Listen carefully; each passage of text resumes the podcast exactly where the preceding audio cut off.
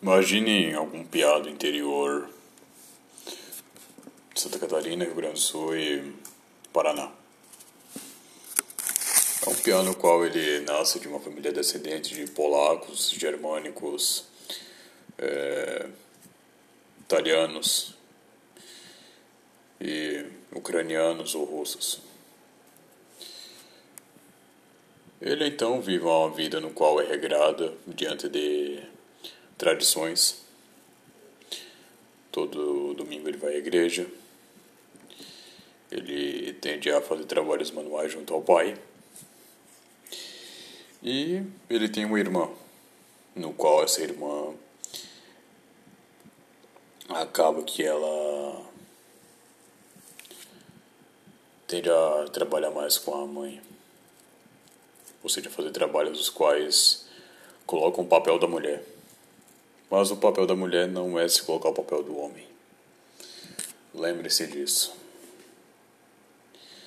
O papel da mulher então é cuidar da casa, cuidar do ambiente, deixando ele totalmente bem tranquilo, um ambiente sem desorganização e dando um amor no qual é o amor da Virgem Maria que é depositado a partir disso. Então, é uma vida tranquila, o qual muitos aí da internet desejam bastante. E eu desejo isto. E eu já vivenciei isso. Eu vivenciei e digo mais. Um desses piás que desses guris, desses guri, desses meninos talvez estaria fadado à vida no qual trabalhar, trabalhar e apenas entender que os prazeres são é, são pífios assim aos prazeres do, da libertinagem do interior aos prazeres de querer beber não não. Isso eu digo uma coisa essa tradição ela ainda é mantida. Alguns vão para a cidade grande para poder é, mudar uma vida melhor. E tendem a ver as dificuldades gerais do que é a cidade grande e o que é a merda que é a cidade grande. Porque não sabem desenvolver o próprio trabalho dentro do, do campo e dessa forma tiveram a, a ver o, a cidade grande como a única opção viável. No entanto, se degrada ainda mais.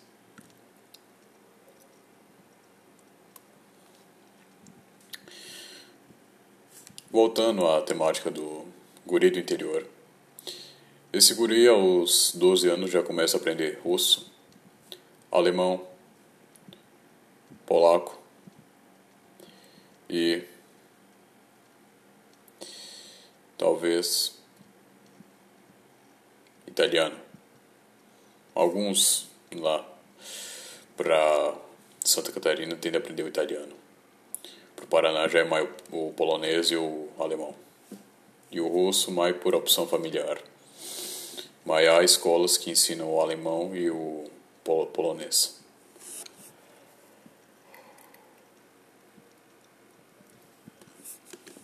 E ele então também tende a frequentar a, a igreja greco-ucraniana, igreja ortodoxa, que mantém as tradições do Oriente, a partir do cisma do, do Oriente, que é,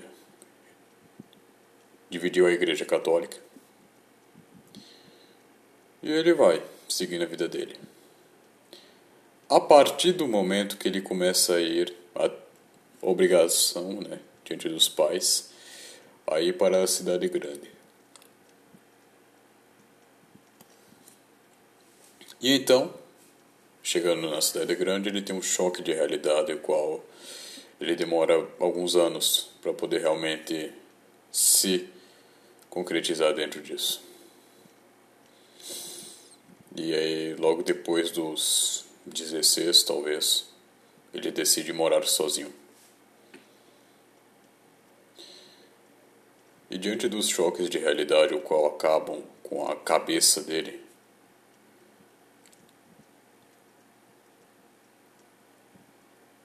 ele tende a, a sentir demônios, a sentir muitas pressões psicológicas que acabam o quebrando.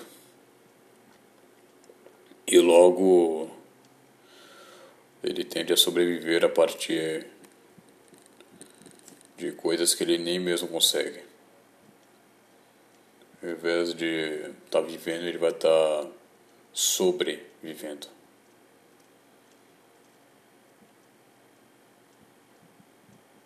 Ele estaria numa situação a qual seria condenável. A própria, a própria vida humana, que é um direito básico de todos, um direito divino E então vive a depressão. Por anos e anos ele tende a viver a depressão. No entanto, aos poucos ele se restabelece, porque ele entende a, a importância de Cristo dentro da vida dele. E então acaba que toda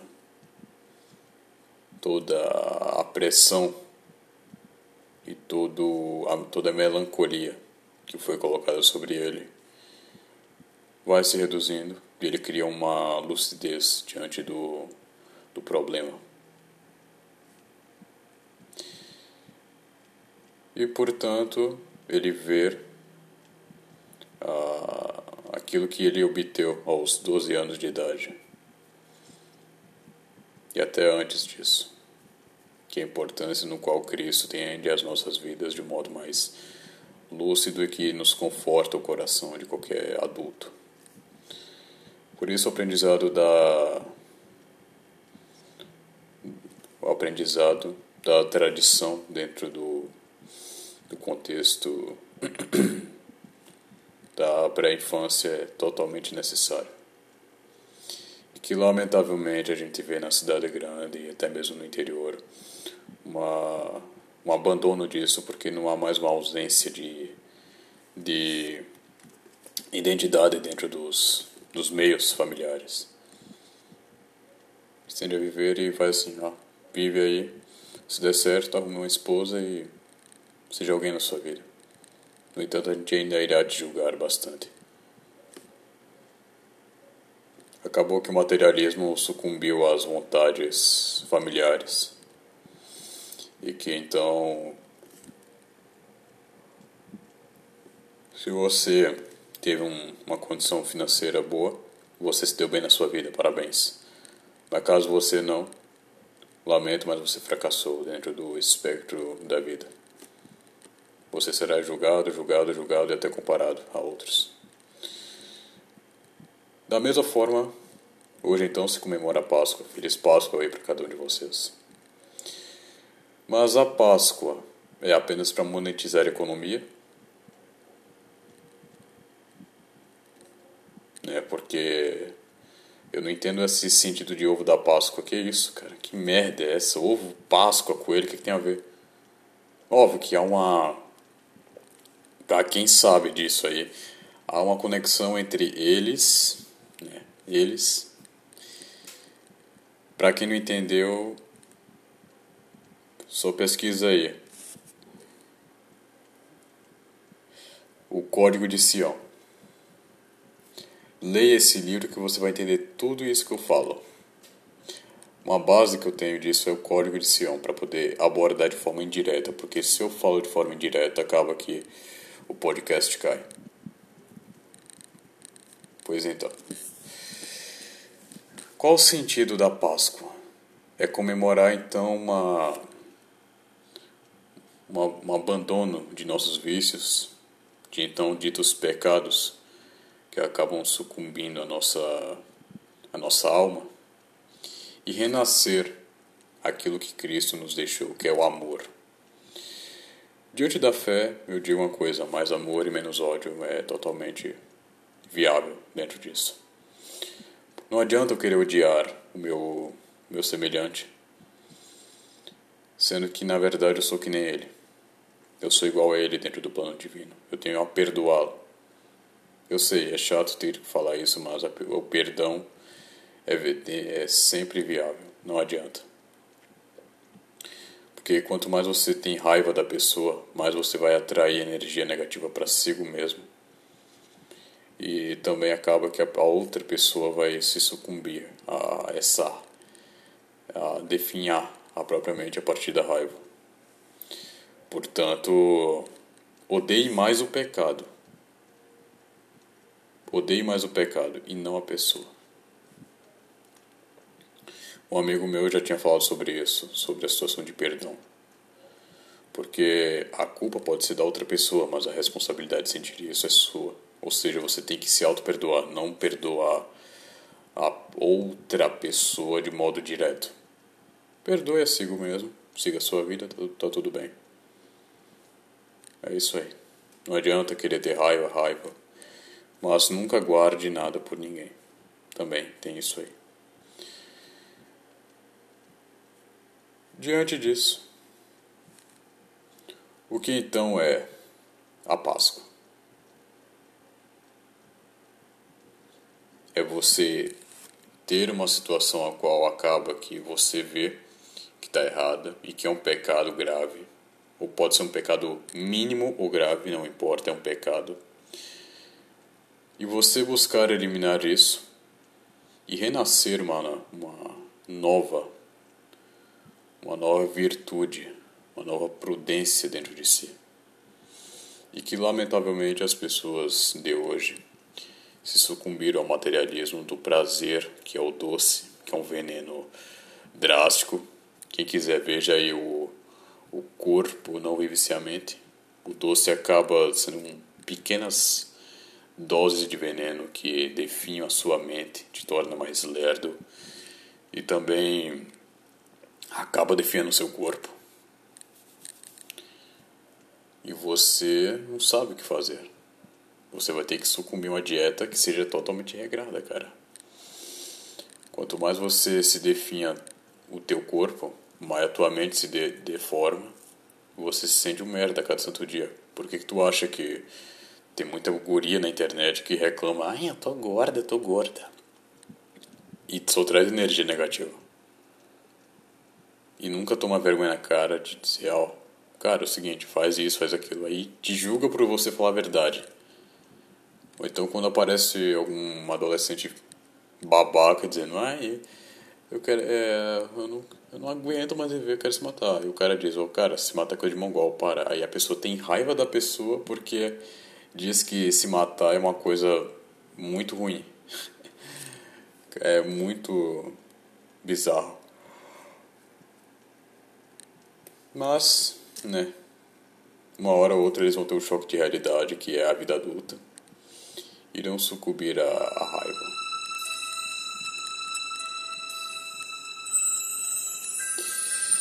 Talvez alguns sobrevivam, talvez não, mas de qualquer modo, essa é a vida. Alguns sobrevivem, outros decaem. Qual lado você está?